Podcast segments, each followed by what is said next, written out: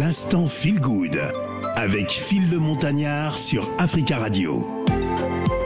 Bienvenue à tous à l'instant feel good de ce vendredi à la porte du week-end. Vous le savez, nous vous offrons euh, des euh, ouvrages dont parlons littérature avec Myriam. Bonjour Myriam. Bonjour Phil. Et notre livre de ce mois de février, hein, L'alchimiste de euh, Paul Coelho, La poursuite de ses rêves et la quête de soi. C'est un conte philosophique qui raconte l'histoire d'un berger qui part à la recherche d'un trésor. Alors pour cette troisième partie, lecture et synthèse des enseignements de ce livre. Quel extrait du livre as-tu choisi de lire, Myriam? Aujourd'hui, je vous propose euh, une lecture à partir du moment où euh, Santiago décide de quitter sa, sa campagne andalouse et d'aller dans les contrées africaines. Le jeune homme regarda le soleil pendant un long moment, jusqu'à ce qu'il fût caché derrière les maisons blanches qui entouraient la place. Il songea que, lorsque ce même soleil s'était levé ce matin, il se trouvait lui sur un autre continent. Il était berger, possédait 60 moutons et avait rendez-vous avec une jeune fille.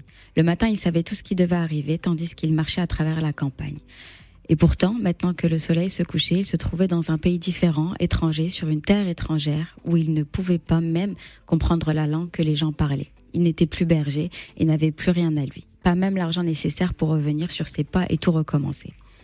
Tout cela entre le lever et le coucher du soleil même, se dit-il, et il s'apitoya sur lui-même en pensant que parfois les choses changent dans la vie, et en l'espace d'un simple cri, avant même qu'on ait le temps de s'habituer à ces choses. Il avait honte de pleurer. Jamais il n'avait pleuré devant ses propres brebis. Mais la place du marché était vide et il était loin de sa patrie. Il pleura. Il pleura parce que Dieu était injuste et qu'il récompensait de cette façon les gens qui croyaient à leurs propres rêves. Quand j'étais avec mes moutons, j'étais heureux et je faisais partager mon bonheur tout alentour. Les gens me voyaient arriver et m'accueillaient bien. Maintenant, je suis triste et malheureux. Que vais-je faire? Je vais être plus amer et n'aurai plus confiance en personne parce qu'une personne m'a trahi. Et je vais haïr tous ceux qui ont trouvé des trésors cachés parce que je n'ai pas pu trouver le mien. Et je vais continuellement chercher à conserver le peu que j'ai parce que je suis trop petit pour embrasser le monde. Il ouvrit sa besace pour voir ce qu'il y avait dedans. Peut-être restait-il encore un morceau de sandwich qu'il avait mangé à bord du bateau. Mais il ne trouvait que le gros livre, le manteau et les deux pierres que le vieil homme lui avait donnés. À la vue de ces pierres, il éprouva un sentiment de grand réconfort. Il avait échangé six brebis contre deux pierres précieuses provenant d'un pectoral en or. Il pouvait les vendre et acquérir ainsi son billet de retour. Je serai désormais plus malin, pensa-t-il, tout en retirant les deux pierres de sa besace pour les cacher au fond de sa poche. C'était ici un port, et la seule chose vraie que ce type lui eût dite était bien celle-ci. Un port est toujours plein de voleurs. Maintenant, il comprenait enfin les efforts désespérés du patron dans le café. Il essayait de lui dire de ne pas se fier à cet homme. Je suis comme tous les autres. Je vois le monde comme je souhaiterais que les choses se produisent et non comme elles se produisent réellement.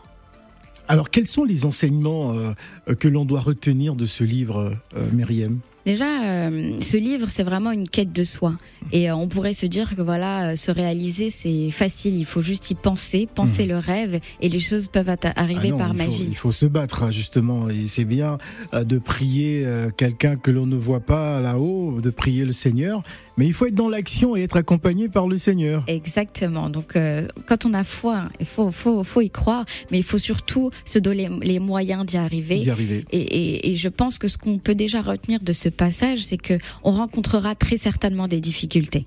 Euh, il y a des moments où on va se, va vouloir renoncer parce que voilà, on aura estimé que on aura trop donné pour ce rêve, qu'on a déjà trop perdu, qu'on est trop malheureux et euh, quasiment que euh, il faut qu'on qu'on qu'on voit les autres, on va dire, qu'on ait une sorte de rage pour ceux qui ont réussi à atteindre ces rêves.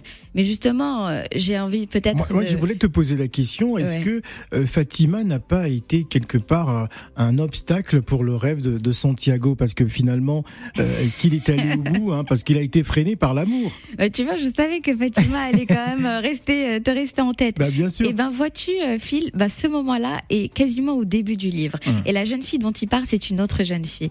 Donc la première jeune fille qu'il a rencontrée, on va dire, l'a pas empêché d'aller vivre ce rêve-là. Et, et, et, ce moment-là, il le vit vraiment au début du livre. Ça veut dire que ce, la poursuite d'un rêve, au fait, dès le début, on peut connaître de grandes difficultés. Et je pense qu'il est aux environs de, de la trentaine de pages, alors que le livre fait plus ou moins 200 pages. Donc c'est vraiment le début de l'aventure. Et malgré les difficultés qu'on peut trouver même au début, il faut pas renoncer. Il faut essayer de voir les choses différemment, réellement, ne pas se créer, on va dire, une sorte de fantasme de la situation, mais la pratiquer, aller au bout de nos idées.